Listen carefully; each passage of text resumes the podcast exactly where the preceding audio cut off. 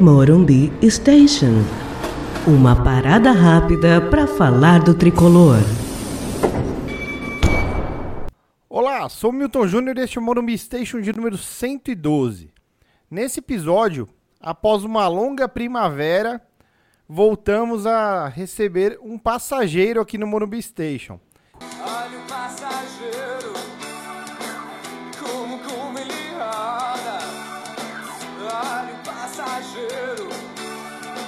olha sem parar.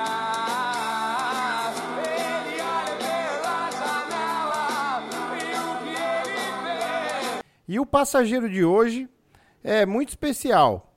Ele é apresentador do Bora São Paulo, São Paulinaço, residente na Bahia e professor de mandarim.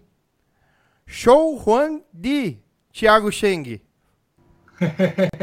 Fala galera, fala Milton, fala Karazek. Obrigado aí, obrigado aí pela, pelo convite para participar do Morumbi Station, nesse quadro aí do passageiro, né, cara? É, de fato, esse programa que é um sucesso, sucesso mesmo assim. E tamo aí, tamo aí pra gente falar ah, de como é torcer pro São Paulo à distância, falar um pouco do tricolor e ainda mais com vocês aí que são parceiraços, né? Um prazer aí estar com vocês, velho. Maravilha. É, conosco hoje também, como o Thiago já antecipou, o Lucas Karazek, cronista craque aqui do Morumbi Station, que vai me ajudar hoje a receber esse passageiro com pompa e circunstância. Fala, Lucas, como que você tá? Salve Milton, salve Cheng, tô bem aí, semana cheia, semana sem jogo aí, é, e muito feliz de estar recebendo um convidado tão ilustre aí, um cara que foi um dos primeiros caras aí que eu conheci torcendo pelo São Paulo, e é uma das coisas mais legais porque assim, foi um dos primeiros caras que, é, é, junto com toda a embaixada da Bahia, junto com, com toda aquela torcida lá, eu aprendi o que é ser São Paulino com mais gente junto. E isso é, é muito importante para mim. Isso foi uma das coisas mais, mais legais que, que a gente viveu aí nesses últimos tempos. É, queria começar aí perguntando para você, é, fala um pouco de você, Cheng, como é, quem é você, como a- é, é, como São Paulo entra na sua vida, você que também é professor de chinês, meio chinês, meio baiano. É, conta aí pra gente um pouco. Boa, é isso mesmo. Você falou aí, cara, e é, é- bem verdade, né? Eu, eu sou filho de, de pai chinês, né? Mãe brasileira, então mestiço. E como bom filho de chinês, né? Você sabe que chinês e futebol andam na contramão completamente, né? Então, assim, eu vejo muito São Paulino falando, ah, é de berço, a minha família sempre foi São Paulina. O meu é bem o contrário, né? Meu pai eu acho que para ele a bola era quadrada. Então, o São Paulo nasceu na minha vida, cara, muito graças a Deus por, pelas conquistas que o tricolor teve, né? É, década final de década de, de 80, 90, Libertadores é, brasileiro, mundiais, enfim, aí o São Paulo de fato entrou na minha vida e aí é, é, é, é, acontece tudo isso aí que Karazek falou, né? Não sei se a galera sabe, a, a- a- em vários estados do Brasil tem torcidas são paulinas, né? E a gente se organizou aqui em Salvador. Eu lembro, né, né, Carazé, que ainda lá em 2003, eh, naquela ânsia já da Libertadores de 2004, São Paulo se classificando para a Libertadores de 2004, pensando assim, né, pô, não dá, né? Como você falou, não dá para assistir uma Libertadores sozinho em casa, a emoção não é, não, não é a mesma coisa. Você olha para o lado, ah, vai estar lá seu pai, vai estar seu irmão, né? Mas não é aquela mesma emoção. E eu falei, pô, velho, a gente precisa juntar esses São Paulinos daqui de Salvador, a gente precisa torcer pelo tricolor. E aí começamos através das redes sociais. É, naquela época, as redes sociais não eram nem tão difundidas como é hoje, né? Você tem vários canais aí. Naquela época era através de blog, de site, e aí começamos a procurar essa galera, né, Lucas, assim, para poder ah, ah, juntar mesmo o- o- os tricolores de Salvador. E aí foi nessa, meu velho, que desde 2003 estamos junto aí nessa embaixada, torcendo muito. Eu, como torcedor são paulino, cara, eu digo que eu sou totalmente fanático. É, o São Paulo é uma paixão na minha vida. É, eu não consigo me imaginar é, sem, o, sem, o, o- o- sem pensar no São Paulo mesmo, né? tudo que a gente faz, eu costumo brincar, né? Que nossa semana é muito definida, né, Milton, né, né Lucas? Pelo, pelo, pelo resultado de São Paulo, né, velho? Totalmente, totalmente. Total, né? Muda nosso humor. É curioso, né? Porque como a gente é muito fanático, quem convive conosco começa a ficar até preocupado dia de jogo, né? Fala, putz, é, é, vai ter jogo e o, o, e o humor desse cidadão amanhã depende desse raio desse jogo, né? Então é, é algo que é inescapável, ainda mais num campeonato com jogo toda quarta e domingo como esse, por conta da pandemia, que não tem um tempo para respirar, como por acaso a gente está tendo essa semana, mas. É, então fica muito frequente. E como que funciona essa dinâmica lá? Vocês têm um lugar que vocês se encontram sempre ou cada vez em um lugar? Com que frequência vocês conseguem se ver para ver jogo? Boa. Bom, esse, é, quando a gente vai falar disso aí, esquece esse ano de 2020, né? Na verdade, Uhum. ano passado, né? Pandemia, tudo mais. Mas assim, como eu falei, a embaixada, na, na época não era nem embaixada, né? Depois é, é, que se tornou, teve esse vínculo com as embaixadas são paulinas do Brasil. Mas na época, em 2003, quando a gente ah, ah, ah, criou a torcida, naquela época chamava a torcida Sampa SSA, né? Sampa em relação a São Paulo, SSA sigla né, de Salvador, ju- justamente para juntar os São Paulinos. Ah, a gente começou e foi juntando, eram aos poucos, as pessoas juntar, eh, chamando pelas redes sociais, né, pelos, pelos blogs e tal. E desde lá, cara, eu posso dizer para você que nenhum jogo a gente deixou de, de se reunir. Desde 2003, todos os jogos a gente estava juntos, a gente continuou junto até antes da pandemia, né? Ah, a gente se reúne.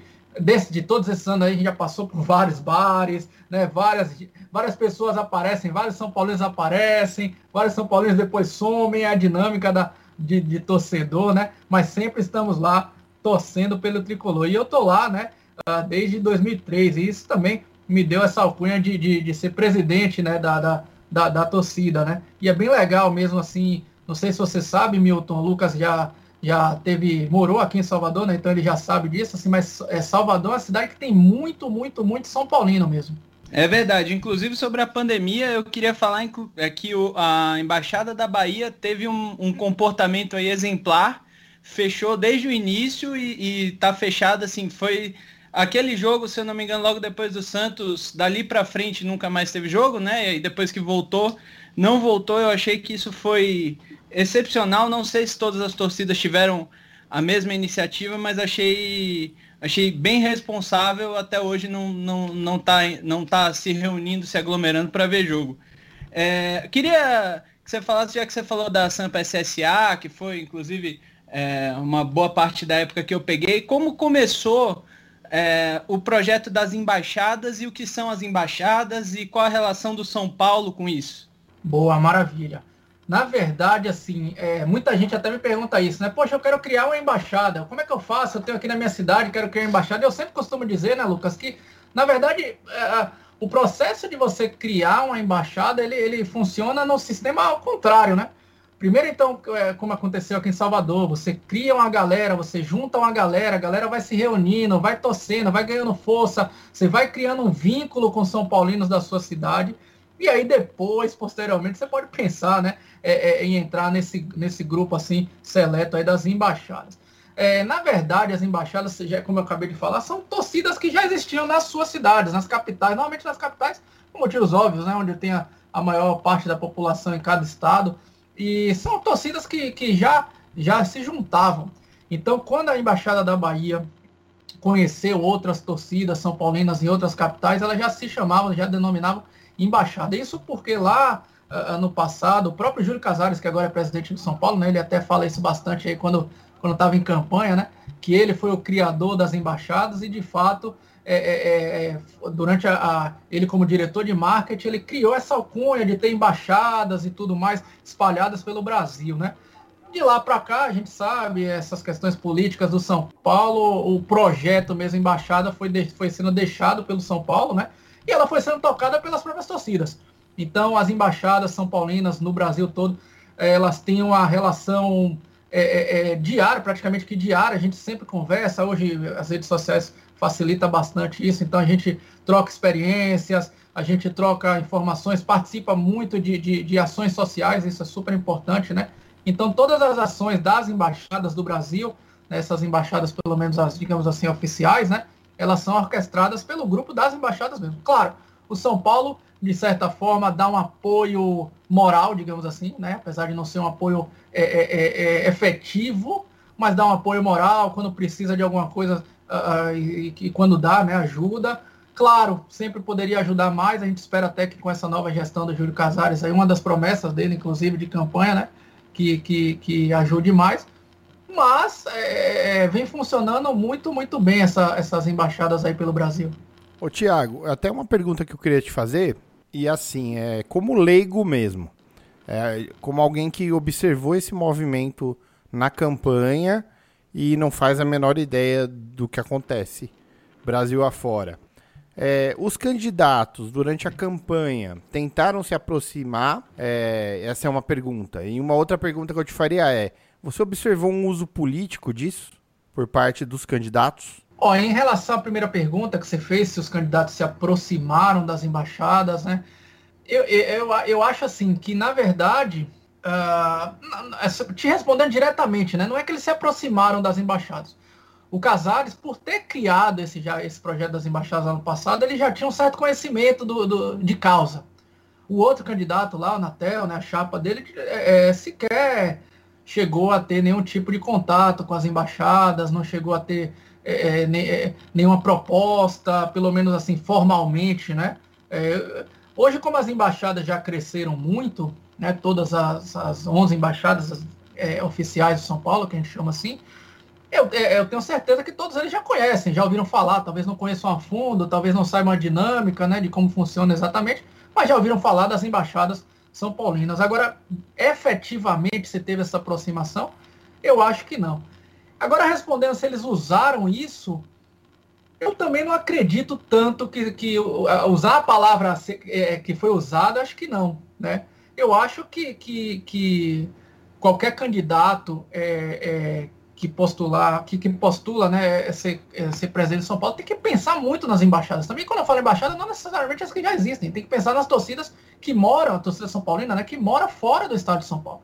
Claro que a grande maioria da torcida tricolor mora em São Paulo, mas também você tem um, um, um uma quantidade de São Paulinos fora que geram receita para o clube, que são fanáticos, que, que é, é, é dia, é, dia e, e noite está lá atrás do tricolor, consumindo, seja uh, produto, seja informação, né? Então, acho que assim, candidato, qualquer que seja, né? Se afastar das torcidas são paulinas fora de, de, do estado de São Paulo é uma, é uma loucura, né? Eu queria, é, falando agora um pouco de futebol, eu queria saber como é ser torcedor do São Paulo fora do Morumbi, na torcida visitante, é, vendo ali, às vezes, 15 mil pessoas que estão contra você, como é no Morumbi ser torcida visitante, né? A torcida visitante vai lá e encontra aquela maré de gente contrária, como é ser torcedor do São Paulo fora do Morumbi? É, ser torcedor do, do, do, do tricolor, quando você vai nos estádios, aqui em Salvador especialmente, né? Que a gente tem os dois times locais, dois, é, atualmente só o Bahia está na Série A, né? Mas você também tem o Vitória torcer para o São Paulo como visitante realmente não é uma tarefa fácil, né? Estar no estádio como torcedor visitante não é uma tarefa fácil. Imagine que em todas as cidades do Brasil isso também não deva ser fácil, né? Ingresso caro, às vezes a gente sabe que né, tem essas questões de violência de torcida, né? É, é, é, o lugar no, normalmente não é bom. Só que aqui em Salvador, especialmente, a embaixada, né, Lucas, é tão unida, tão unida, que quando tem esses jogos realmente vira uma, um evento na cidade. Pelo menos assim, eu, eu falo para a torcida São Paulina, né? É, é, é, realmente vira um evento. Então, ah, na semana que antecede os jogos aqui, seja Bahia e São Paulo, Vitória e São Paulo, né? Quando os dois estão na Série A, é, é realmente a, a, semana é muito, muito especial. A, a, a cidade, para o torcedor São Paulino, para a galera só pensa nisso, só fala disso, é, e já começa a se reunir. No, na véspera do jogo, sempre a gente se reúne, normalmente a gente vai todo mundo junto, aluga ônibus, vans, para ir a galera toda junto. De fato é uma, é uma a torcida, pelo menos a embaixada da Bahia aqui, é uma torcida muito, muito unida. Então, quando tem esses jogos assim, um, eu costumo dizer que é uma festa, né? Independente do resultado, tem isso também, né? Às vezes a gente acha que, que a festa é só quando ganha, né? Independente de ganhar ou perder, faz parte do esporte a festa é muito, é muito legal mesmo.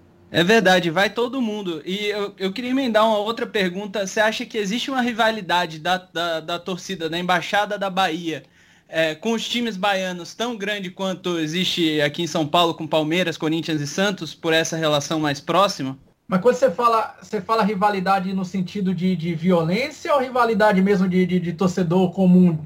Não, torcedor comum, de brincadeira, de. É, a torcida é, é muito variado isso, na verdade, né? Porque assim, o, o, o torcedor, quando mora fora do, do, estado de São Paulo, né? Seja Bahia, seja qualquer estado, eu imagino que os outros estados sejam iguais também.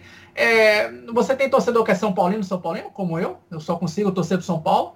Mas você tem torcedor que é São Paulo e Bahia, você tem torcedor que é São Paulo e Vitória, né? Então é, é, tem muita. Essa dinâmica é muito variada, né? Tem gente que tira sarro, tem gente que, que Bahia e Vitória passa despercebido, né? Que, que o grande rival, óbvio, é o Corinthians, Palmeiras, Santos, talvez. É, então é muito, muito variado assim, essa questão da, da, da rivalidade. Claro que no dia do jogo, né? É, principalmente quando São Paulo ganha desses dois adversários aí, aí a rivalidade, você joga, joga na uh, ah, para os amigos aí, você sacaneia, zoa um pouquinho os amigos. Né? Ô Sheng, e vocês, é, é, nessa, no período pré-pandemia, né, na, na, vida normal, é, organizavam caravanas para vir a São Paulo? Boa, exatamente. É, a gente, como eu falei, né, dessa, dessa união que tem as embaixadas são paulinas, e anualmente a gente faz, uh, todos os anos a gente vem fazendo essa, essa caravana, né? Esse ano, claro, 2020 não rolou, mas uh, até 2019, todos os anos a gente marca uma data onde junta todas as embaixadas. Isso é, é, eu sempre brinco que talvez seja um dos projetos mais legais das embaixadas, né? É claro que, que as ações sociais, doação de sangue, Natal solidário, tudo isso é muito bonito, muito importante também.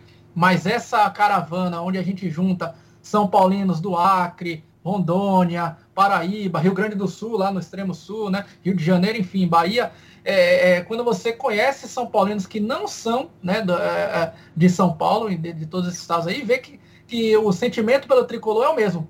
Então é muito, muito, muito legal mesmo quando você junta assim. Eu sempre brinco, pô, uma vez no ano eu sempre estou encontrando lá a galera do Acre, a galera a, a da Paraíba, a galera do Rio Grande do Sul, a galera do Paraná, a galera do Rio. Isso é, é, é essa amizade que se cria é, é surpreendente e é muito emocionante mesmo. Eu tenho um, um amigo, né, que ele é o Rafael, é um colega meu do MBA de gestão e marketing e ele é um dos criadores de uma página de santistas, né, que se chama Santos da Depressão e eles organizam muitas viagens é, da torcida lá de Santos para visitar é, vários lugares em que o Santos vai jogar é, pelo Brasil. E basicamente a relação que existe lá entre direção e, e e, e, essa, esse movimento deles é indicar um contato do, do time que vai receber o Santos para que possa ser tratado da compra de ingressos, quantos torcedores estão indo, quantos ingressos precisa. Mas é pouco, né? Eu acho que o, os clubes podem fazer mais para auxiliar esses movimentos de migração para ver jogos, tanto das embaixadas quanto de, por exemplo, algo assemelhado que eu diria que o, meu amigo com essa página tá, tá na categoria assemelhado, porque na verdade quando eles promovem as caravanas, eles não é só a página dele que promove, eles juntam várias páginas para promover um, uma visita ao Maracanã, a, a Fonte Nova, então... É, e aí eu acho que o clube, nesses casos, precisaria ter um olhar, planejar alguma coisa é, para ajudar as embaixadas a virem ao Morumbi e também quando o São Paulo vai, por exemplo, a Salvador, não pode deixar de haver um, um, uma ação é, pensada para engajar essa, essa torcida tão leal de, de, do São Paulo que está em Salvador, com a presença do time na cidade, fomentaria o sócio torcedor. Acho que tá, tem um caminho legal para construir um relacionamento mais intenso e, e, e, com mais apoio. Você não, não imagina que seja mais ou menos por aí? É, eu acho realmente que durante todos esses anos aí o São Paulo pecou muito, muito nisso. Né? Eu lembro que nessas sempre essas caravanas que a gente faz anualmente, é, é, sempre foi muito complicado a, a, a, recepção por parte do São Paulo. Quando eu falo recepção, não é nem literal, né? não é ir ao São Paulo, mas, por exemplo, é um, uma coisa que eu sempre até falava, eu, eu, insistia para, às vezes, um diretor de marketing que a gente tinha é, contato, né? Eu falava, a gente não está pedindo ingresso gratuidade, né? Não é você dar ingresso de graça, mas a gente às vezes pedia para reserva, reserva de ingresso, né? Porque imagine só, a gente está falando de 10, 11 capitais brasileiras. A gente está falando de 10, 11 capitais, porque, convenhamos, a Bahia, Rio de Janeiro, Paraná, ainda é até perto né, de São Paulo, então você pode ir, é mais fácil, tem vários voos. Mas, por exemplo, para as embaixadas que estão lá no, no extremo norte do, do, do país, né, no, no, nas zonas mais remotas, para esses caras, eu imagino que é muito mais difícil você uh, se organizar para uma caravana dessa. Então, por exemplo, a gente sempre falava para São Paulo, pô, por que, que vocês não, não uh, fazem uma reserva para que a gente, todas as embaixadas possam assistir juntos, né? E, volta a dizer, não é gratuidade, é longe disso, aliás. Né? A gente acha que, aliás, é uma das premissas da, da, das embaixadas, né? É, não ter nada de graça do São Paulo. A gente não, não, não, não tem ninguém aqui com interesses, não tem nada disso. E de fato, assim, nunca teve essa receptividade tão grande do São Paulo. O Casares, por sua vez, é, até na campanha dele, ele prometeu que ia ter esse olhar mais é, é, é melhor assim, né, para as embaixadas. Vamos ver, vamos ver como é que vai vai funcionar. Quando os jogos são aqui em Salvador, né, eu posso falar é, é, daqui de Salvador com mais propriedade, o São Paulo também, de certa forma, não, não ajuda, não. Né? É, às vezes a gente consegue, e aí eu, eu diria que de uma forma mais informal, né? Uh, um contato com alguém da diretoria, e aí eles conseguem, por exemplo, uma visita ao hotel, ou então alguém da diretoria vai à embaixada, mas assim, tudo muito informal, né? Não é uma premissa de um projeto do São Paulo pensando nas embaixadas. Uh, o último, inclusive, é, é, é, de relações institucionais, né, o Lugano, ele sim foi um cara que eu achei para a Embaixada Bahia foi um cara muito importante. Ele veio aqui na nossa festa de 15 anos, no ano retrasado, é, participou, fez questão. É, eu acho que, que, o cargo dele é, diz muito também sobre isso, relações institucionais. As embaixadas, de fato, são órgãos da, da, da que representam São Paulo fora do estado, né? Então acho assim que agora se você me perguntar se foi uma decisão de São Paulo, não foi, foi muito mais uh, uma, uma visão do Lugano pensando nisso do que propriamente da, do, do próprio time, né? Não, muito legal, muito bom. É, inclusive eu me lembro, se eu não me engano, o primeiro encontro das embaixadas foi um São Paulo e Ponte Preta, é isso? Ah, São Paulo, já teve São Paulo e Ponte Preta, São Paulo e Cruzeiro, os últimos São Paulo e Corinthians, São Paulo e Fluminense, teve um monte de é, jogo aí já. Eu acho que o primeiro foi um São Paulo e Ponte Preta que o São Paulo estava tava numa situação difícil e, e o estádio estava lotado. Boa parte das embaixadas ficaram em lugares diferentes, inclusive teve gente com problema para entrar com a camisa do encontro das embaixadas, porque uma parte do, da equipe lá não estava identificando que camisa era aquela. É, enfim, problemas assim que são meio logística, meio marketing, mas que eu acho que deviam dar mais uma atenção aí. E só para esclarecer para o torcedor, eu queria que você falasse um pouco. A embaixada não tem nada a ver com torcida organizada. Tô, tô errado? É, você está totalmente certo. Na verdade, as embaixadas, uma das premissas que a gente faz né, nesse grupo das, das nossas embaixadas é justamente a gente não ter vínculo com nenhuma torcida organizada. Nada contra a torcida organizada, na verdade, mas é porque é o estigma, né?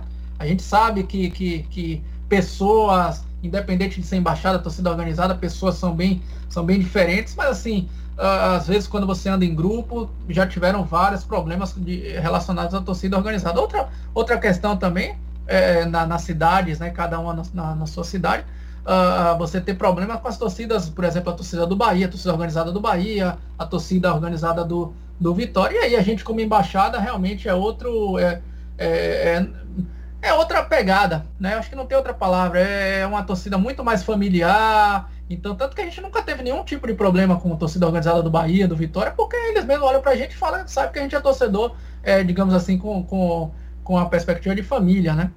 Ah, show de bola. Eu acho que é uma, uma nova forma de se organizar, né?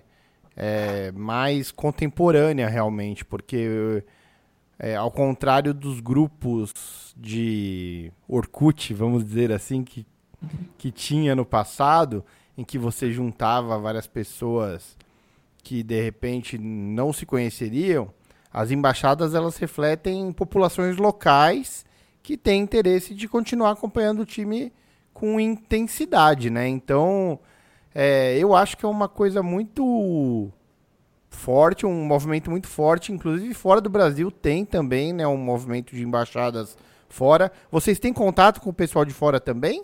Temos, temos sim. Ah, ah, quando a gente começou esse movimento das embaixadas, né, de fato, e eu acho que isso é, é mera nomenclatura, porque na verdade, na prática não difere nada, né? Então tem, tem uma galera boa lá na Austrália, galera boa na Irlanda, Londres, enfim, tem uma galera bem legal e a gente mantém contato com, com, com essas torcidas também, né? Ah, ah, inclusive um contato até mais próximo, né? A gente já, já, já tentou fazer é, algumas campanhas juntos também, né? Claro que aí já dificulta um pouco mais e aí não tem nada a ver com a torcida, né? As de fora, aí mais a questão da logística mesmo. A gente tentou fazer, a gente sempre participa todo ano, né? ah, De uma campanha de doação de sangue, inclusive ah, ah, anualmente mesmo, assim, todas as embaixadas fazem. A gente tentou fazer com eles também e aí eles toparam na mesma hora, acharam que ia ser super legal, mas aí cada dinâmica de cada país, na Austrália tem uma lei, na, na Inglaterra tem outra lei, e aí acabou não funcionando, mas não por, por vontade, de, de- é, não por falta de vontade dessas torcidas, e sim pela dinâmica de cada país. Mas a gente também troca bastante experiência. Eu acho, a minha, a minha opinião pessoal, né? Não estou nem falando uma opinião como outras embaixadas, a, a minha opinião pessoal, ah, ah, eu acho que o mais legal é que a gente tivesse o maior número possível de embaixadas. E até não só em capitais, você ter cada, cada ah, ah, ah, cidadezinha lá que você tenha uma aglomeração de São Paulinos assim, você dá alcunha de embaixada. Claro, é óbvio que precisa ter organização, né? Não pode ser também qualquer torcida que queira se tornar embaixada, acho que tem que ter, como o Lucas falou aí, né? Essa questão de zelar pela, pela paz, zelar pela família, zelar pelo nome do São Paulo, zelar pelo, é, pelo sócio torcedor, já né, que, que nós somos é, é, torcedores que consumimos São Paulo, né? Então acho que com algumas regras daria para ter milhares aí de, de, de embaixadas. Você já conheceu alguma torcida ou embaixada na China? Algum grupo de torcedores por lá? Você já morou lá, né? É, já morei lá, já morei. E aliás, vou dizer para você, foi um dos momentos mais difíceis para mim quando eu morava lá, por causa do fuso horário, né? Assistir jogo, como é o, o- basicamente é o contrário, né? Quando lá é noite, aqui é dia, quando aqui é dia lá é noite. Então fica era muito difícil mesmo assistir aos jogos do São Paulo.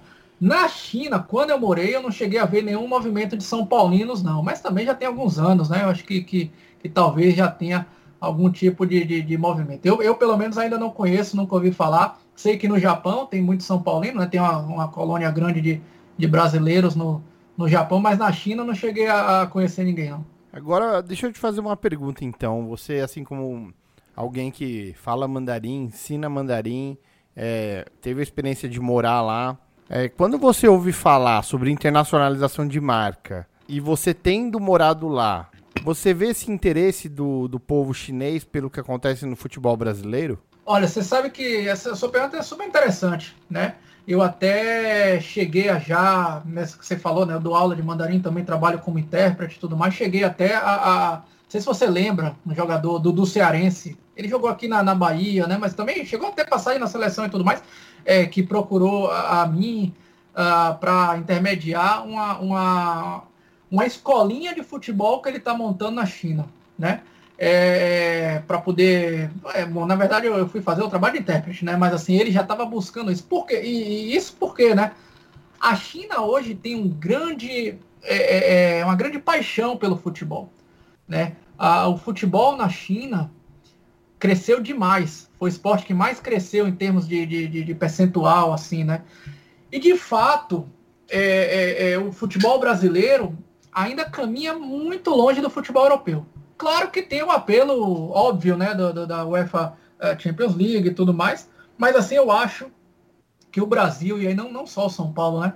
Eu acho que o Brasil poderia é, é, é, buscar mesmo assim muito mais a parceria, parceria com, com cidades chinesas e tudo mais. Eu não vejo, e, mais, e especificamente no São Paulo é que eu não vejo, nunca ouvi falar mesmo assim, nenhum tipo de movimento. Mas o que eu escuto falar em relação ao futebol na China é que muita gente vem praticando. E não sei se você sabe, tem uma curiosidade, né, de por que, que o futebol é, começou, a ser, começou a se popularizar na, na, na China, porque o presidente chinês, né, o atual presidente chinês, é um fã do futebol. Então as pessoas começaram a copiar, né, imitar, começou a, ele começou a dar subsídio para empresas patrocinarem o futebol, tanto é que você vê lá ah, o futebol chinês crescendo, né? Cada, cada ano, né? Em termos financeiros e tudo mais. E é muito por causa dessa, dessa, dessa paixão do, do presidente pelo futebol. Então você acha que tem um, um, grande mercado consumidor lá que não é utilizado? Porque eu, eu vi um, um, tweet esses dias, eu não vou lembrar de quem foi. Se eu lembrar, depois eu, é, eu falo no próximo episódio. Mas que, que falava assim, ah, o, o marketing do futebol brasileiro pensa só em, em ter é, camisa de time vendendo na esquina na Inglaterra e esquece que tem todo um público, todo um mercado consumidor na Índia, na China, que às vezes é louco pelo esporte ou quer aprender mais, quer entender mais da história. E a gente tem uma bela história para contar e a gente não está contando para ninguém. Você acha que. Então é, é um bom caminho aí para o nosso marketing, para a nossa internacionalização de marca, é, explorar a China, a Índia esses mercados asiáticos que são imensos e que têm pouca tradição no esporte. Eu acho, inclusive o Brasil já fez isso, né? Não com a China, não com a Índia, mas com o Japão.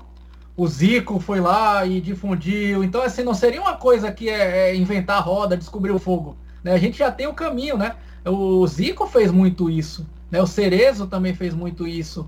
Então, assim, é, é é, utilizar a China como esse mercado, a Índia, como você falou também, né, as grandes populações asiáticas, eu acho que seria super, super importante. Eu até acho que o São Paulo e, e, e né, nessa, nessa toada que hoje nós temos vários jogadores da, de Cotia que acabam estourando a idade sub-20, né? E aí às vezes ficam naquele limbo, né, de não ter onde jogar. Devia montar um time desse aí para fazer excursões mundo afora, a China, a Índia, a Europa, a, o mercado é, norte-americano. Eu acho que, que isso aí gera não só a questão da, da torcida, mas gera muita coisa. Né? Às vezes você é, é, gera um negócio de um jogador que pode ser emprestado, pode ser vendido porque jogou um campeão, jogou um amistoso no futebol americano, por exemplo, né? É, norte-americano, e, e, e, também essa questão do marketing, da, da, da marca, da internacionalização da marca, como o Milton falou. Cara, foi você comentou do Zico, né? E interessante porque o Zico tem um projeto recente. Eu não sei se tão recente, eu confesso que eu não, não sei exatamente quando começou, em que ele conversa com grandes é, jogadores e dirigentes que foram jogadores sobre o futebol, sobre alguns aspectos do futebol. Esse projeto está no YouTube. E em um desses episódios ele recebeu o Leonardo, que jogou no São Paulo e se tornou um grande dirigente lá depois que encerrou a carreira. E o Leonardo falava uma coisa interessante nesse programa do Zico no YouTube, que para o estrangeiro, o produto Campeonato Brasileiro é muito mal vendido lá. É, né? Ele falava de Europa, mas serve para o mundo todo, né? É muito mal vendido, a começar do nome do campeonato, que ele até brincou que Brasileirão para o europeu é um brasileiro grande. Então não tem um apelo, então precisaria ter um, um rebranding para dar uma nova roupagem para o torneio lá fora. Pode ser só, só para fora isso de criar uma, uma marca que pegue lá fora para vender o Campeonato Brasileiro. Porque para que os times tenham também essa força de chegar nos países e aproveitar esse público que está voraz por, por futebol, é, e no caso da China uma população enorme, é, precisa primeiro o produto nosso aqui que futebolistic falando, futebolisticamente falando é muito bom, precisa ser melhor embalado pela CBF, né? E você vê que a CBF faz umas cagadas homéricas, assim como ela fez na semifinal da Copa do Brasil, onde o São Paulo jogava com o Grêmio no mesmo horário que o Palmeiras jogava com o América. Ou seja, ela mesma sabota o produto dela. Ela mesma podia ter dois jogos. Então o, o Cabra ia ficar quatro horas na frente da televisão acompanhando futebol, vendo o anunciante, vendo tudo que, que envolve o jogo. E ele ficou só metade porque a, a CBF não tem capacidade de enxergar que ela mata o próprio anunciante ao colocar dois jogos ao mesmo tempo de forma desnecessária, inclusive. Então, é, eu acho que é, é, muito importante os clubes tentarem essa aproximação. Você comentou de cidades, é um caminho muito bom procurar cidades. De repente, a cidade patrocina é, o time de alguma forma e aí ela ganha uma visibilidade aqui em São Paulo, por exemplo. É um caminho muito interessante. é, é, como, por exemplo, acontece, aconteceu com o Barcelona em determinado momento, né, que a Abu Dhabi enxergou esse potencial de se divulgar através do Barcelona. Então, pode acontecer aqui, mas o futebol brasileiro precisa assim, dar, um, dar um salto de inteligência, vamos dizer, né? E aí, falando do YouTube, conta um pouquinho pra gente do, do projeto do Bora, como vocês decidiram criar e como está sendo fazer, e como que é se preparar para abrir a câmera todo episódio. Esse, o Bora São Paulo, né, que eu apresento com, com o Nilson, grande torcedor São Paulino aqui também de, de Salvador, né? Mandar até um abração para ele. É, na verdade, veio, é, esse, pro, esse projeto surgiu de uma demanda que eu tinha. Eu, como, como vocês falaram aí, né, professor, professor você sabe, né, precisa falar muito, né? E aí, esses últimos anos do São Paulo, essa, esse, essa, esse sofrimento que a gente vem tendo né, durante todos esses anos aí, eu não aguentava, né? Eu precisava desabafar, e aí eu comecei, né, através da, da do Instagram da embaixada, semanalmente eu escrevia lá, era mais um desabafo do que propriamente uma conversa, né, com, com o torcedor. E começou a ter um feedback bem legal, a galera concordava, a galera discordava, a galera é, é, debatia e tudo mais. E aí, disso aí, eu falei, ó, eu acho que, que seria legal, é, é, é, é já que a gente tem uma torcida bem legal aqui em Salvador, né, uma galera que que, que é bem unida mesmo, assim, viu, Milton? A torcida São Paulina aqui é bem unida mesmo. Então eu falei, ó, por que, que a gente não começa a gravar alguma coisa aqui, pensando a nível local, né? Começamos pensando, pô, vamos gravar uma, uma com a galera daqui, dar voz para essa galera também, a gente dá a nossa opinião, sem grandes pretensões. E, e aí começamos esse projeto do Bora São Paulo, né? Aliás, que muita gente pergunta, né? Pô, por que, que esse nome Bora São Paulo? Porque é uma, a gente aqui em Salvador, né? É, aliás, esse grito do Bahia que todo mundo ouve muito, né? Do Bora Bahia, não sei o quê, né? É, esse bora é muito forte aqui né, na Bahia. É, então a gente começou esse, esse projeto aí do, do Bora São Paulo e fomos crescendo, fomos crescendo, fomos ganhando cada vez mais é, é espaço. E, mas, é, mas é isso, é mais para desabafar, é, é mais para falar. E aí, claro, a gente vai conhecendo pessoas, né? A gente que participa até é, é, de um grupo aí com os São Paulinos Ilustres, né? Sempre tem uma informação ou outra. É, é, e aí a gente vai acabando informando também para os torcedores aí, São Paulo daqui de Salvador, do Brasil todo. Mas é, mas é uma, é uma, é uma, uma, uma, tarefa semanal, né? A gente grava uma vez na semana, mas é, é às vezes é bom quando São Paulo ganha, às vezes é, é, é, é ruim quando São Paulo perde, mas mesmo assim é prazeroso falar, falar em público, falar para a galera toda aí. E já tá até na TV, né, o, o projeto? Pois é, rapaz, a gente já, além de participar do YouTube, ter, ter também a, no Spotify, né? A gente tem uma parceria com a TV local, né, daqui de, de, da região metropolitana, na verdade, de Salvador. E aí o programa acaba passando também lá ah, nessa região metropolitana. E é bem legal, acho que, que a gente está tendo uma aceitação bacana aí. Pô, demais, demais. Parabéns, é, uma, é algo incrível. Eu acho, eu posso estar muito enganado, mas isso vai começar a acontecer com bastante frequência. Porque eh, o que acontece? O torcedor, ele pode falar algumas coisas que o jornalista não pode. Não é que ele sabe coisas diferentes, não é isso. O, jornalista às vezes sabe muito mais que o torcedor porque ele tá lá no dia a dia, ele tá vendo coisas que o torcedor nem faz ideia. Mas o torcedor, do, do alto da sua autoridade de torcedor e da sua. É, do seu nervosismo, às vezes, da sua paixão, ele pode se dar o luxo de fazer uma crítica dura. Que às vezes um, um jornalista não faz, porque no dia seguinte está lá cobrindo o clube de novo. E aí o clima azeda se ele detonar o cara na transmissão na quarta. E como é que ele vai lá na sexta no treino? Então eu acho que não é, nunca vai tomar o espaço do jornalismo esportivo, mas existe um espaço como entretenimento que pode ser explorado, inclusive por canais como o Premier FC, que trata muito dessa coisa da paixão do torcedor.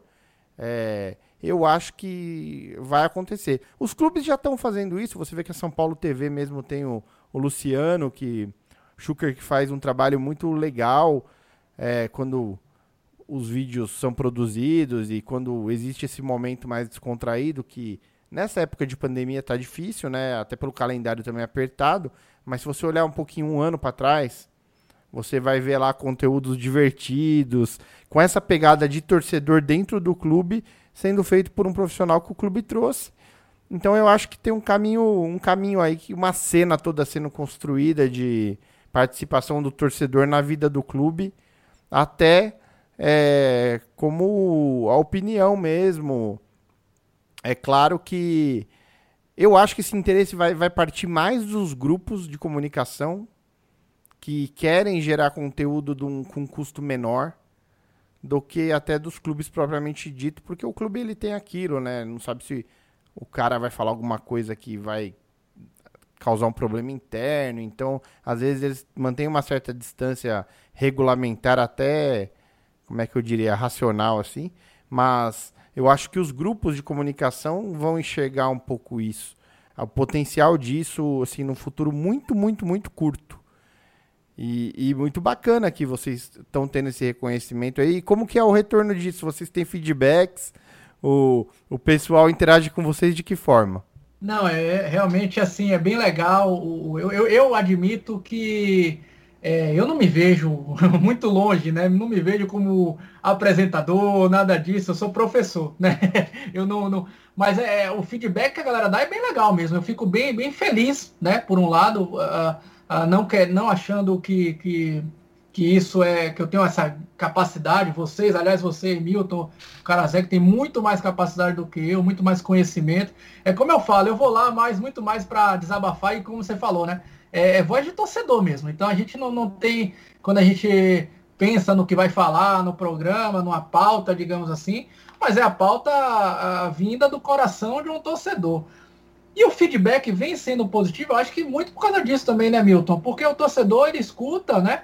Ah, O torcedor que consome o Bora São Paulo, ele escuta o, a voz do torcedor. Quer ele concorde, quer ele discorde, eu acho que isso faz parte né, da- da- das opiniões das pessoas, mas é, é, é- é um sentimento que ele entende que é um sentimento de um torcedor, né? Então, assim, os feedbacks que a gente vem recebendo, seja no YouTube, seja na, nessa, na, na TV, é, Metrópole TV, né, na, nessa, na região metropolitana de Salvador, é, é- é bem legal. Claro, óbvio, né, que o nosso público, o nosso ah, público-alvo, digamos assim, é muito mais voltado no YouTube, né, que é São Paulino que consome ah, na Metrópole TV, acaba sendo mais abrangente e tudo mais. Mas é, o feedback vem sendo bem, bem, bem positivo mesmo, graças a Deus. Não, muito legal. E você falou aí que a torcida é muito unida, que as pessoas, é, é, a torcida da Bahia aí é muito unida. Eu queria saber, eu que, enfim, frequentei a embaixada, já vi torcedor levar a TV pra gente ir assistir jogo, já vi é, jogo que não foi transmitido, a gente ouvir em rádio. É, eu queria é, é, que você contasse um pouco mais sobre esses perrengues, porque assim, a gente fala muito, né, que a embaixada é um pedaço do Morumbi em cada estado. E tendo esse conceito, é, realmente foi o que, eu, o que eu sinto que eu vivi sempre que eu frequentei. Eu queria que você contasse mais desses perrengues, é, dessas dificuldades aí de, de juntar essa torcida e, e que cria essa união toda. É, de fato, é, isso aí que você falou, é, tem, tem muita história. Como a gente é desde 2003, e desde 2003, todos os anos, todos, os- eu brinco, né, toda quarta e domingo se reunindo, o que a gente tem de história para contar, ficaríamos aqui uns 5, 6 programas só contando causo, né? É, e de fato, cara, é, é, o, o grande legal, aí a opinião pessoal minha, eu acho que a galera que deve estar escutando aí vai até compartilhar dessa, dessa opinião. Eu acho que o mais legal da embaixada não é a embaixada em si, não é a torcida, mas são as pessoas que, que convivem, né?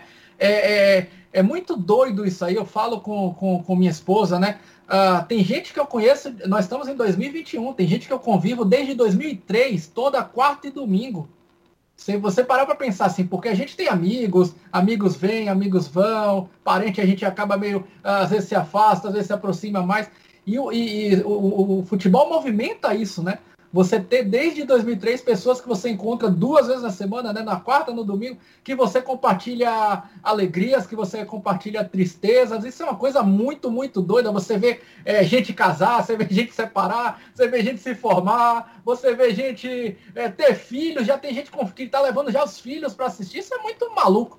E dentro dessa loucura toda aí, esses, esses perrengues que você contou aí, de fato, acontece cada maluquice, né? Às vezes a gente coloca, sei lá, final de Libertadores, né, Karazek, que você tem, você, você marca nas redes sociais, né? A gente tem as redes sociais da embaixada, E aí aparecem lá, sei lá, 200 negros, 300 negros, aí é, é todo mundo junto. E aí você não separa. É, futebol é louco, né? Você não tem classe social, você não tem pobre, rico, você não tem cor, você não, todo mundo junto lá torcendo. E ainda mais você estando fora da cidade de São Paulo, né? Essa, essa união que, que, que, que, que, que gera nos torcedores, ela é muito mais forte, né? Porque você é uma minoria, digamos assim. E aí você passa por cada perrengue aí, como, como o cara falou, comemoração de torcida aqui da polícia, comemoração de mundial que a gente acaba é, parando um trio elétrico para tocar o hino de São Paulo, o trio elétrico tava na, na rua daqui de Salvador, cada coisa, cada coisa doida, viu, viu, Karazek? Pô, isso daí dá um quadro dentro do programa de vocês, só para contar um, um casinho em cada episódio, de repente. Muito bom. Eu acho que todo todo projeto assim que se propõe a falar do clube começa dessa forma que você relatou. Alguém começa a escrever e essa coisa de escrever às vezes vira um perfil em rede social. É, no, por exemplo, no meu caso, o primeiro virou um blog que eu escrevi uns textos. Aí eu conheci, conheci podcast. Aí me empolguei de fazer podcast e logo quando eu estava começando a fazer o Monobi Station, fiz um curso com o Lucas de comentário esportivo, uma turma muito boa que a gente tem contato até hoje. E, e aí o projeto começa. Eu acho que o mais legal de tudo mesmo é conhecer as pessoas. É, opinião, tem dia que você vai concordar comigo, tem dia que você vai achar que eu estou totalmente equivocado, e isso acontece a todo momento, e isso nem é importante. O importante não é você ser o dono da, da opinião que todo mundo concorda. O, o importante é existir um respeito entre a galera que vai se conhecendo. E, e aí, a partir desse, prime desse primeiro contato em que você conhece as pessoas, aí você começa a, a surgir as afinidades, né? E aí fica legal pra caramba. Eu acho que até hoje eu tava conversando com isso com o Lucas outro dia, que eu busco, assim, pro, pro Morumbi Station no, no momento, e, e o Lucas tá nessa mesma vibe, é a gente estabelecer conexões reais com a comunidade São Paulina, entendeu? Então, muito mais do que quantas pessoas vão ouvir um episódio, ou se vão achar que a gente falou bobagem ou não, é, o que me interessa é conseguir construir pontos, fazer amigos. Eu fiz muitos amigos através é, do perfil primeiro no, no Twitter e depois do, do podcast, recebendo as pessoas é, nesse projeto passageiro. E eu acho que isso é o mais lindo de tudo, cara. É isso que faz a gente ter prazer de pegar numa quinta noite e abrir uma chamada e produzir um programa e amanhã ou depois as pessoas estão ouvindo e estão tornando o dia delas mais legal ou não. Mas assim, aproxima, né? Essa proximidade que eu acho que, que é interessante. Eu acho que é alguma é uma coisa assim que todo projeto devia prezar por isso. E eu sinto no de vocês essa coisa, assim, dessa, desse se chegar em quem está do outro lado assistindo. E que representa muito o torcedor, né? Que, que tá sempre próximo do que as pessoas querem ouvir, porque elas sentem que é uma pessoa ali que está sentindo a mesma coisa que elas, está sentindo a mesma dor que elas estão sentindo numa eliminação, a mesma alegria é, quando vence um clássico, quando assume uma liderança, é, toda a, até a, a linguagem, raiva. a raiva que a gente sente é, dia sim, dia não, quase. É, até, até a linguagem de vocês, e a gente também é, busca muito isso, é, é, muito, muito de torcedor, assim, é essa coisa do bora, não é, é, vamos, vai, é o bora, é o bora São Paulo, que eu acho que é, que é super legal e que acho que as pessoas têm que conhecer mais desse projeto muito bacana aí.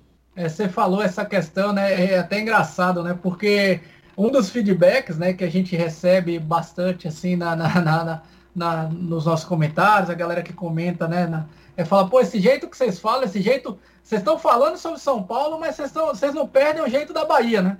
É, o, baiano tem, tem uma forma muito peculiar, né? De, de, de se comunicar, de, de, de, de falar. É, é muito.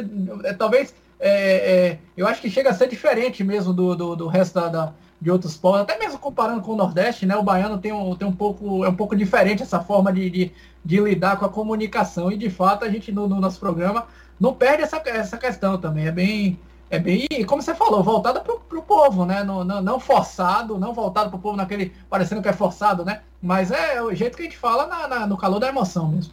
Ah, show de bola. Muito, muito bom. É entender assim, é, eu, eu gosto disso, entender assim em cada projeto a, a vertente, porque a gente vê que tem muitas diferenças. A gente que tenta fazer conteúdo, a gente vê que tem muitas diferenças. Tem tem conteúdo que tenta ser a, a palavra final sobre o assunto.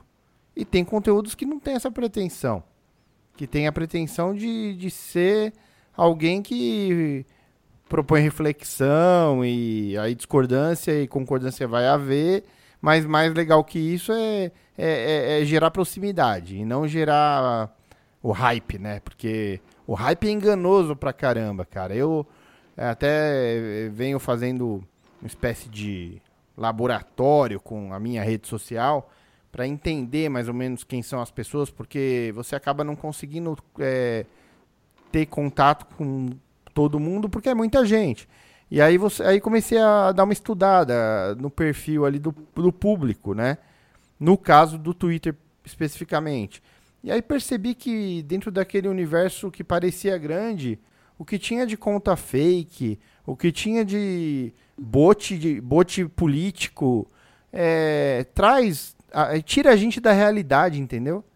É uma coisa que te parece, você, você, por um momento você tem uma sensação de que, nossa, o número tá, tá grande, mas quando você vai parar para botar o olhar clínico em cima, aí você percebe uma coisa dessa, por exemplo, fakes, bots, você começa a perceber que não é para o número que você tem que olhar, né? Você tem que olhar para quem é que está do outro lado interagindo contigo. Quem é essa pessoa? Do que, que ela gosta, né? Então, isso é mais legal. É, eu tenho me preocupado muito em tentar conseguir essa proximidade com pessoas de verdade, assim. Eu acho que é uma coisa que para o podcast me interessa correr atrás. O Lucas também pode falar um pouquinho sobre isso. E, e, acho que isso faz a diferença no que a gente entrega lá na frente, não é, Lucas? Não, total. Acho que o que faz a torcida são as pessoas. E a gente aqui não tenta ser a palavra final, não tenta é, cravar uma opinião. A gente tenta dar o um nosso ponto de vista e representar torcedores que é, não têm os seus projetos ou que querem, que, que querem ouvir um, um, uma opinião ali, que elas confiam, que elas gostam e sem a pretensão realmente de, de, de dar a palavra final.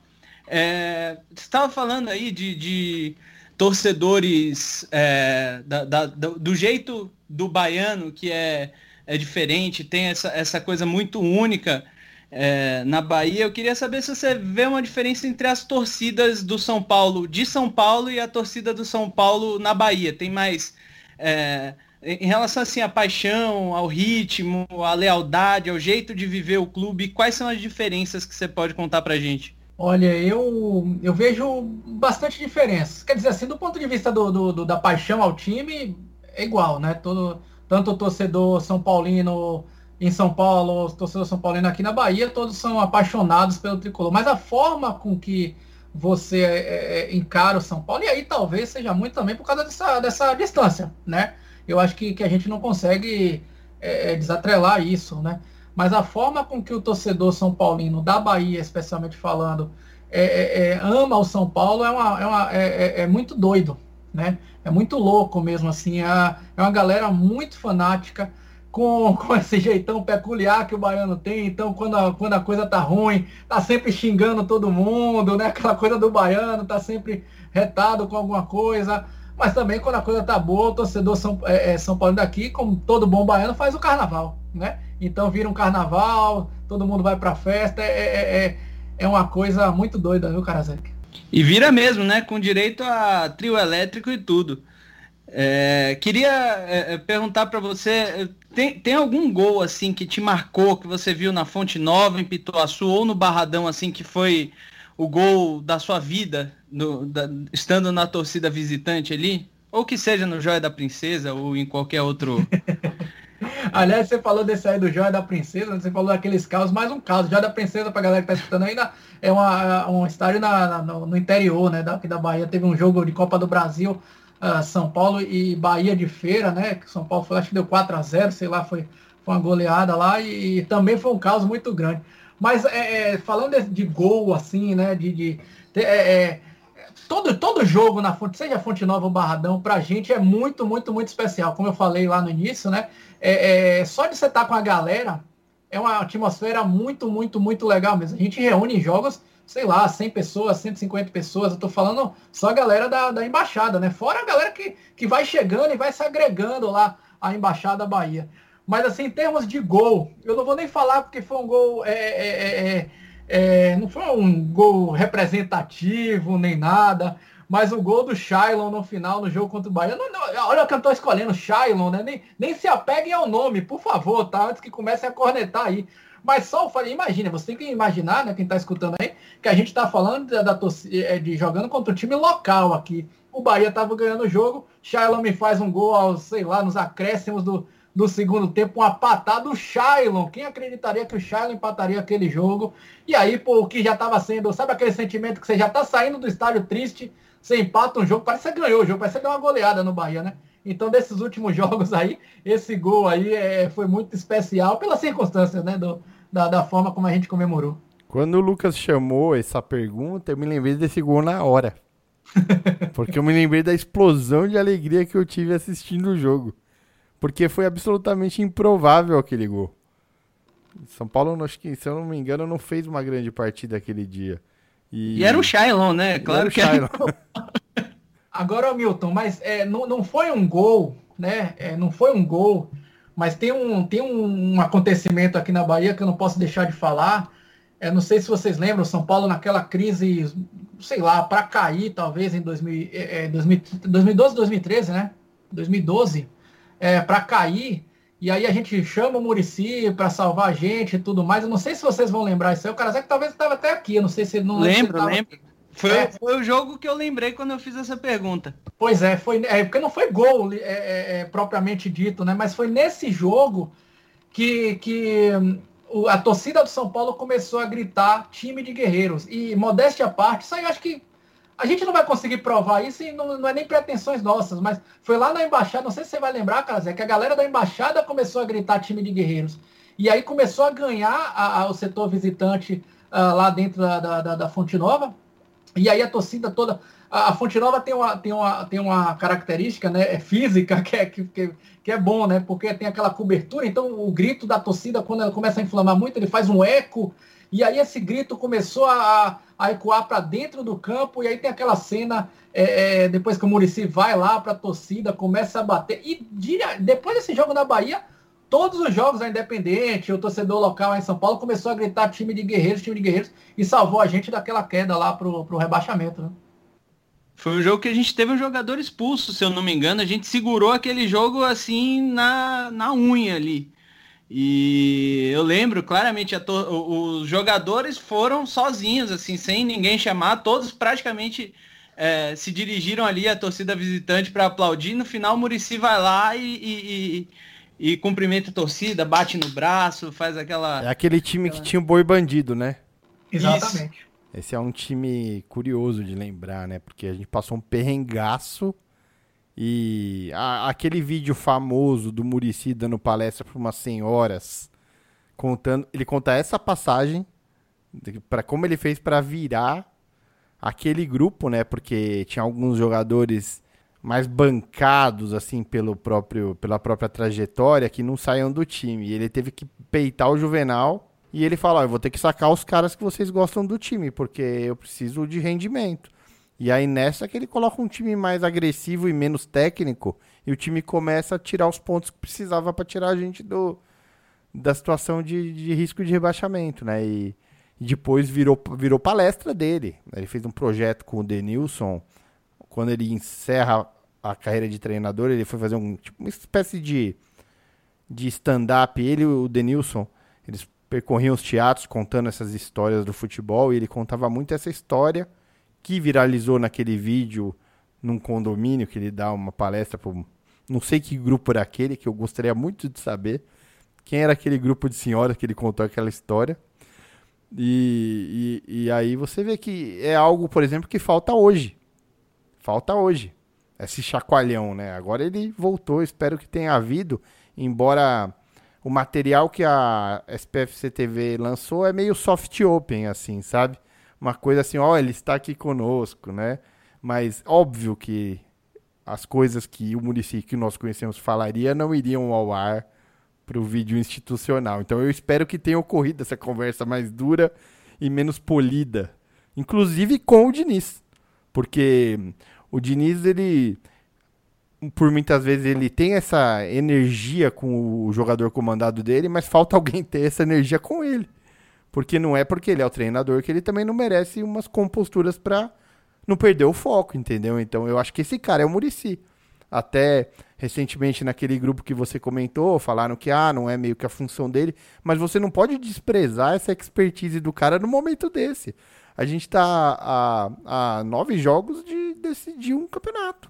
Que a gente lidera, porra. A gente ainda lidera. Por mais que a gente tenha vacilado, feito um monte de bobagem e os outros também estão fazendo, a gente lidera.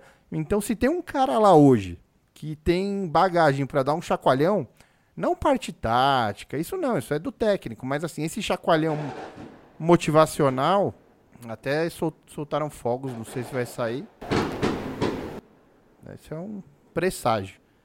É, é o Murici, cara. Ele tem que. A gente, tem, a gente precisa que ele use dessa experiência dele de mexer com os brios da galera nesse momento. Porque se, se ele não fizer, a gente não pode continuar vendo o que a gente viu no finalzinho do ano para o começo desse ano. A gente precisa ver aquilo que a gente estava vendo antes. Né? Aquela, aquele foco, com todos os problemas e dificuldades que tem, que, que a gente entende. Como você acha, Cheng, que a gente chega para essa reta final aí? Cara, eu, eu confesso que eu, eu concordo 100% com você. Eu acho que assim, nove rodadas o time tem que focar muito. Eu até falei, né, nesse último Bora São Paulo, que independente se o jogador tá jogando pela, sei lá, pela torcida, se o jogador tá jogando pelo treinador, se teve briga do treinador com o Tietê, não vem nem ao caso. O jogador, a única coisa que eu peço é que o jogador joga por ele mesmo.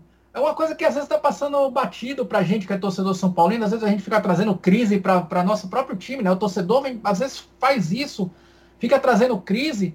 Cara, vamos acreditar que esses jogadores te, é, é, consigam dar a volta por cima. Eu acho que a gente já mostrou, então não é uma coisa que a gente nunca viu nesse ano.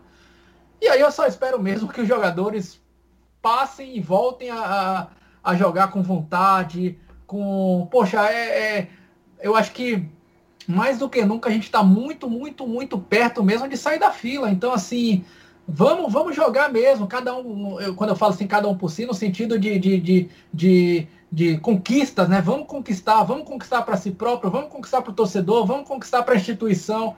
A única coisa que eu espero mesmo assim é que o São Paulo volte a jogar bola. Vai ser fácil? Não vai ser fácil. O Campeonato Brasileiro nunca foi fácil. Mas, pô, tem que voltar a jogar bola, né? Cara, total, total. É... Eu acho assim, ganhar e perder é do jogo.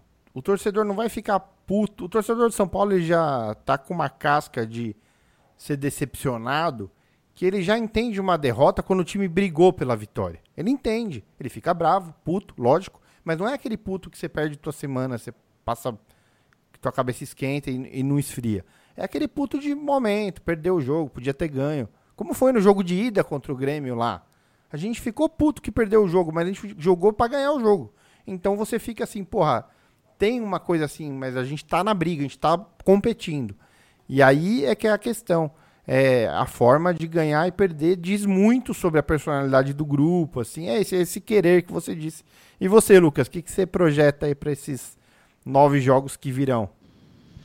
Bom, acho que são nove finais, isso já é carne de vaca, todo mundo fala isso, mas assim, é, mais do que nunca o time tem que internalizar isso, né? Não pode entrar como entrou no último jogo em especial, é, ou contra o, o Bragantino tem que entrar, assim, vendendo caro cada centímetro do campo, como fez o Grêmio no, no, no, no segundo jogo contra a gente.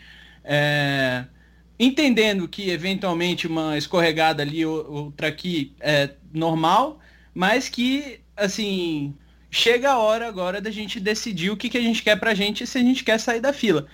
Como eu quero que o São Paulo queira sair da fila, eu espero do fundo do meu coração que esses caras entendam que estamos em nove finais e dentro dessas nove finais a gente tem que é, tem, tem que render. É render ou render e entregar tudo em campo. É como o Murici falou naquele vídeo é, soft open, mas com um tom um pouco mais parecido com o que o, o Diniz fala com o. Pô, Xeng, é, a gente já tá aqui com uma hora e pouquinho de episódio. É, queria agradecer demais tua participação aqui no Morumbi Station, uma honra, obrigado. É, dizer que daria pra gente ficar conversando aqui mais horas, porque o assunto é bom. E dizer que a gente deseja todo sucesso para vocês no projeto. Pode deixar seus recados, rede social, é, como faz para entrar em contato com vocês, para assistir. Fica à vontade. Boa, valeu, brigadão. Eu queria primeiro agradecer você, Milton, Karazek, é, é, agradecer muito aí mesmo pelo convite para participar do Morumbi Stage, que aliás eu, eu sou suspeito para falar, né? Eu já, como eu falei, a gente participa de um grupo em comum e eu sempre elogiei muito os episódios que vocês uh, sempre produziram, né? Sejam comentários, seja esse, esse quadro do passageiro, enfim. É, o, o, trabalho que vocês fazem é muito, muito legal. Não estou falando aqui porque estou aqui como participante, não, mas realmente eu sempre elogiei bastante. É muito, muito legal mesmo o conteúdo que vocês fazem. Então, é, obrigado mesmo aí pela, pelo convite e parabéns, né, pelo, pelo trabalho que vocês fazem. Bom, em relação, quem quiser seguir lá a Embaixada, pode seguir uh, arroba Embaixada BA, né? BA, que é a sigla de Bahia, né? Aliás, já posso até fazer a propaganda das outras embaixadas, é sempre assim, né? Embaixada e a sigla, né? É, embaixada RJ, Embaixada PR do Paraná. Sigam todas as embaixadas lá, uh, que, que realmente esse projeto das embaixadas é bem, bem, bem legal mesmo. E você que está escutando aí, pode é, é, é divulgar, de repente você está viajando para uma cidade, vindo aqui para Salvador, né? E aí quer assistir, claro, quando passar toda essa questão da pandemia aí, mas quiser vir assistir um jogo com a gente, você vai ser todo São Paulino lá, é muito, muito, muito bem-vindo. Se quiser me seguir lá também uh, no perfil pessoal, arroba Thiago Cheng, Thiago com TH, Cheng, né? E tem também, vou pedir para a galera seguir lá o Bora São Paulo, lá no YouTube, né? YouTube, Spotify, se quiser escutar mais desses comentários, como a gente falou aqui durante o programa, uh, uh, Segue lá no YouTube também o programa Bora São Paulo. Mas no mais, velho, eu queria mesmo agradecer mesmo aí é, é, é, é, esse convite que vocês me fizeram aí. Cara, é isso aí. Como diz o meu filho, que adora os youtubers, os gamers, né? Meu filho tem 5 anos e já é maluco por gamers e tal, e assiste esses vídeos de Minecraft e outros Roblox e outros jogos aí. É, ative o sininho e se inscreva no canal. É. Lucas, e você também pode se despedir. Fala um pouco do perigo de gol. Faz tempo que você não fala do perigo de gol aqui no Morumbi Station. É verdade, saiu o episódio do Perigo de Gol essa segunda-feira. Toda segunda ou terça-feira sai é, um episódio. É uma crônica em que eu faço um apanhado é, sobre a rodada do, do, campeonato, falo sobre todos os times, é, em que eu tento fugir um pouco do, do meu lado clubista para ver com com olhos um pouco mais neutros, um pouco daquilo que a gente falou, né? Tem um, um projeto de torcedor para torcedor, que é o Morumbi Station, e tem um projeto que é para entender um pouco o, o que, que aconteceu no mundo do futebol aí, no, no, no, Campeonato Brasileiro. Então tá saindo toda segunda e terça, vai lá no Spotify e ouve. Queria agradecer muito aí a presença do Thiago Shen, um grande amigo aí que, que o futebol me deu, e agradecer aí o Milton é, por existir ser esse homem incrível que ele é. Porra, eu fico sem palavras aqui para fazer o encerramento. Bom, agradecer a vocês por esse episódio aqui, super bom de fazer, super gostoso de fazer. Pedir para quem está nos ouvindo, dar um feedback, se gostou, se não gostou. Estamos aí no Instagram agora. Aliás, siga a gente no Instagram. No Instagram a gente ainda é tão, tão pequenininho, a gente não conhece nem direito todo mundo porque a gente ainda não consegue nem fazer aquele arrasta para cima. Então acho que é uma, uma meta instagramável, assim, arrastar para cima em 2021, quem sabe. Embora, como a gente frisou lá no começo, o mais importante é essa relação, dizer se gostou, se não gostou, o que, que a gente pode melhorar, o que, que a gente viajou na maionese, tipo, isso é muito importante para nós. E segue também no Spotify, Monumbi Station lá no Spotify. Fazendo isso, já a gente vai ficar muito contente e faremos mais episódios sempre que possível. O passageiro é um formato que é muito bom de fazer, mas o calendário está apertando demais esse, esse nessa época aqui. Então a gente essa semana ainda bem, sem, sem ter um jogo no meio da semana, a gente pôde receber o Thiago Cheng e, e fazer esse episódio bacana demais. Obrigado a todos que chegaram até aqui. Um grande abraço e vamos São Paulo.